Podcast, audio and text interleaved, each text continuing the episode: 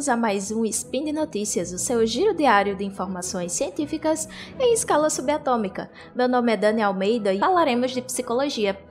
E no programa de hoje, cérebros de adolescentes envelheceram mais rápido na pandemia de Covid-19.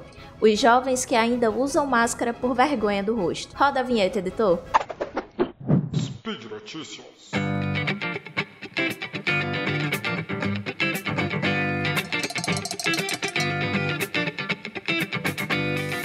Então, gente, na nossa primeira notícia de hoje, é, eu vou trazer para vocês um estudo que começou lá em 2016 pela Universidade de Stanford. Esse estudo ele trouxe achados bem importantes sobre a saúde mental e os impactos da pandemia de Covid-19, né?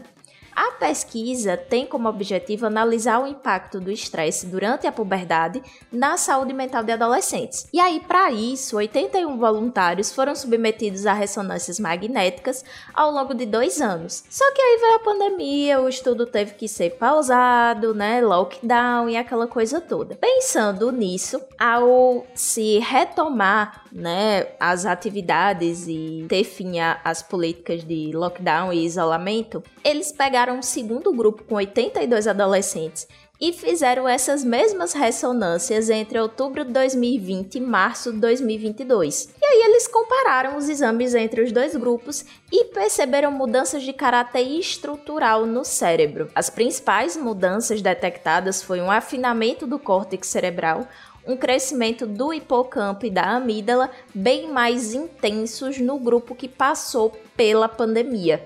Então esses achados, eles são indicadores de envelhecimento cerebral, tá? Para vocês terem uma ideia, é como se esses adolescentes tivessem um cérebro mais velho do que deveriam ter nessa idade. Então, esse segundo grupo, além de ter esse envelhecimento precoce cerebral, também apresentou maiores problemas de saúde mental e sintomas mais severos de ansiedade e depressão. Só que assim, né?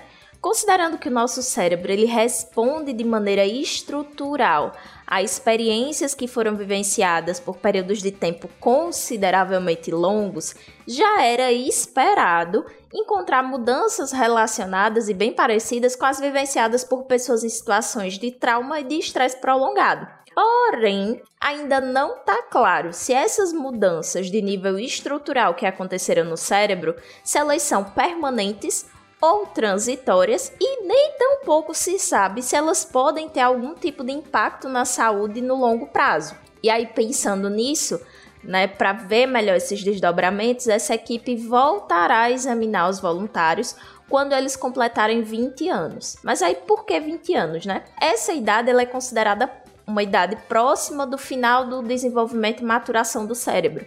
Né? Acredita-se que o nosso cérebro ele para de, de se desenvolver e maturar ali por volta dos 21 anos, mais ou menos. Né? Lógico que a gente tem diferenças é, individuais e é lógico também que o nosso cérebro se desenvolve ao longo de toda a vida, mas quando a gente está falando sobre maturação, né, é, aponta-se que a idade que a gente pode definir que o cérebro está ali madurinho é por volta dos 20, 21 anos. E aí, quando os voluntários chegarem nessa idade, vão ser feitas mais uma nova rodada né, de ressonâncias e de avaliações de sintomas depressivos e ansiosos, tá? É, foram aplicadas, foram aplicados nos dois grupos escalas de avaliação de depressão e de ansiedade, e essas escalas medem não só a presença ou ausência de sintomas depressivos e ansiosos, mas também a intensidade e severidade desses sintomas.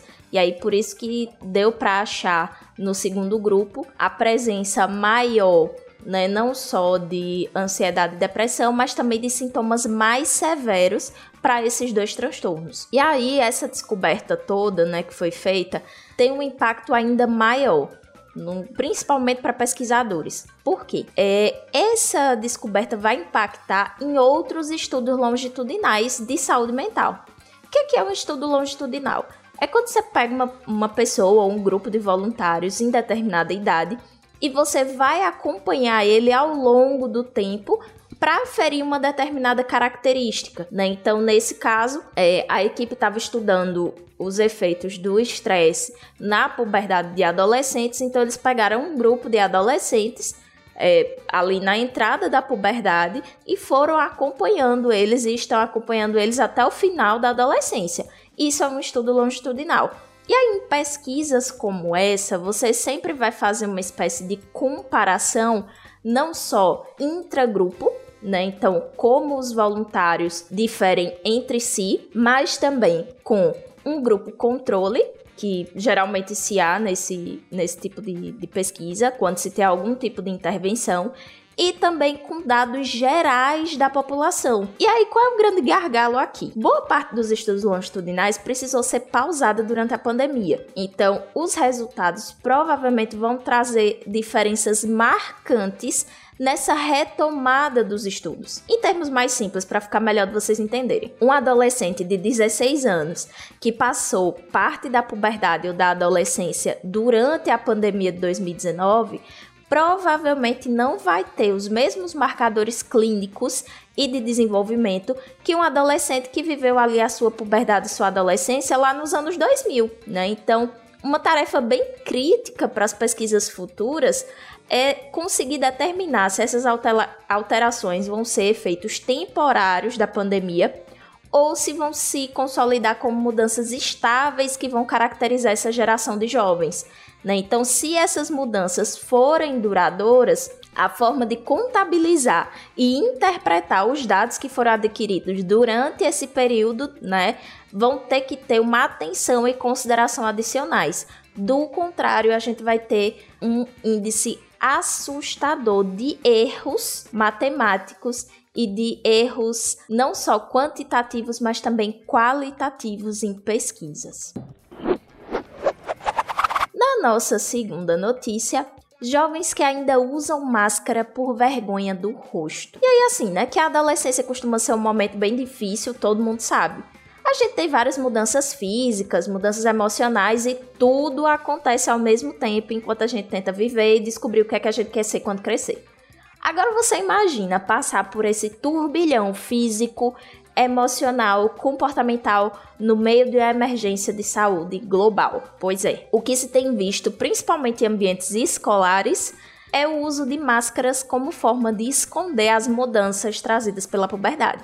A BBC fez uma reportagem trazendo relatos de jovens, dos familiares, é, algumas falas de profissionais da saúde e da educação e também alguns posts em redes sociais mostrando que essa estratégia né, de uso de máscara tem sido adotada por muitos e que pode esconder problemas graves de autoestima, já que com a flutuação do número de casos de Covid-19, o uso de máscaras volta e meia volta a ser recomendado.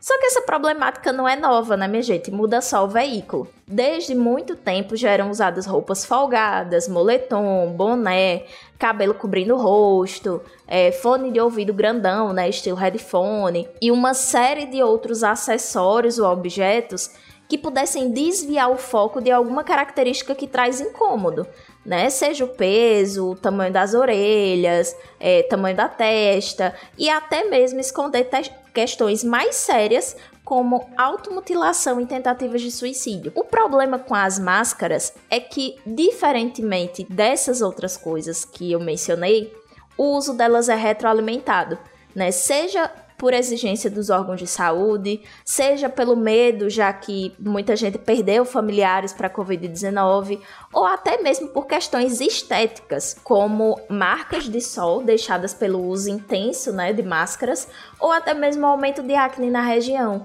Então, isso faz com que fique ainda mais difícil que essas pessoas flexibilizem o uso das máscaras faciais. E aí, em muitos casos, esses adolescentes são alguns dos únicos alunos da sala que continuam a usar rigorosamente máscaras e podem sofrer bullying de colegas que questionam o uso, que tentam arrancar a máscara à força, né?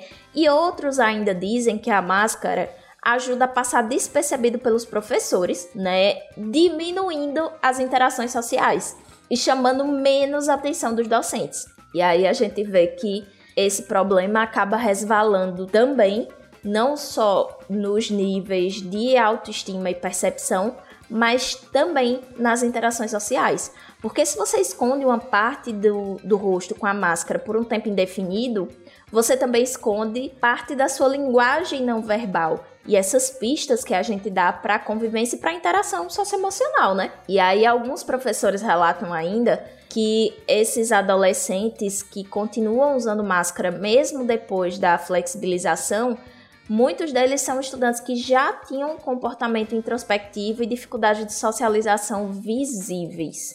Né? Então, desse modo, cabe a nós, profissionais de saúde, familiares, amigos, comunidade escolar, e vários outros atores sociais buscar formas de fortalecer a autoconfiança e os vínculos desses adolescentes, não só para que eles não sintam necessidade de esconder sua aparência, mas que também para que eles sejam capazes de se comunicar de maneira assertiva e de expressar melhor suas emoções e ter um pleno desenvolvimento psicológico. E por hoje é só.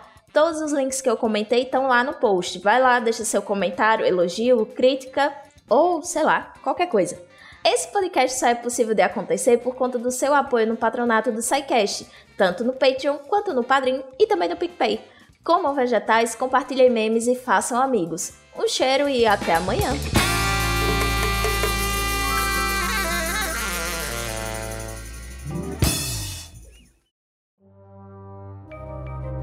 Este programa foi produzido por Mentes Deviantes. deviante.com.br